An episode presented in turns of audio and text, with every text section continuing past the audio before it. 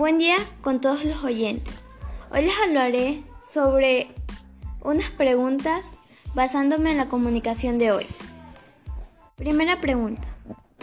¿Qué es el texto literario? El texto literario es una forma de comunicación donde el autor es el emisor y el lector es el receptor. Un texto literario también es un tipo de texto caracterizado por el predominio de la función poética pero además en cada género predominan otras funciones, como la lírica, la narrativa y el drama. Segunda pregunta. ¿Cuántas formas literarias hay?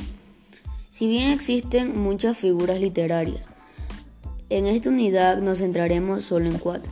Personificación, comparación, metáfora e hipérbole. ¿Qué es la personificación? Consiste en asignar características humanas de persona o algo que no lo es, un animal, un elemento de la naturaleza, un objeto o alguna idea. ¿Qué es comparación? Consiste en comparar un elemento con las demás características del otro. ¿Qué es metáfora?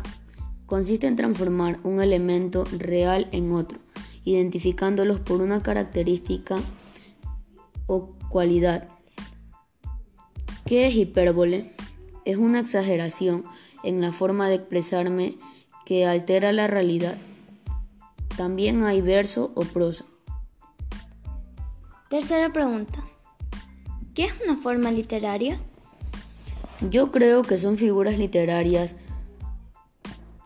convencionales de utilizar las palabras de manera que se emplean con sus acepciones habituales se acompañan de alguna manera pluricularidades fónicas, gramaticales o semánticas que las alejan de ese uso habitual, habitual, por lo que terminan por resultar especialmente expresivas. Cuarta y última pregunta.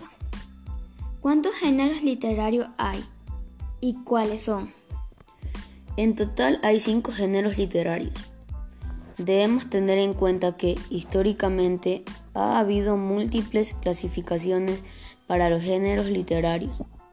Por ejemplo, si tomamos el tema desde la perspectiva de la retórica antigua, Aristóteles, encontramos cuatro géneros literarios fundamentales.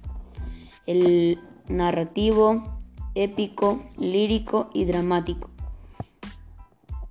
A su vez, estos géneros se dividen en subgéneros de naturaleza variada, formal, semática, sintática, etc. Nosotros manejaremos una noción más práctica y actual, pero sin perder de vista que clasificaciones diferentes como la de Aristóteles son muy próximos conceptualmente y pueden aplicarse todavía hoy. Bueno, hemos terminado con las preguntas. Sin más que decir, nos despedimos y nos volveremos a ver en una próxima emisión. En el futuro.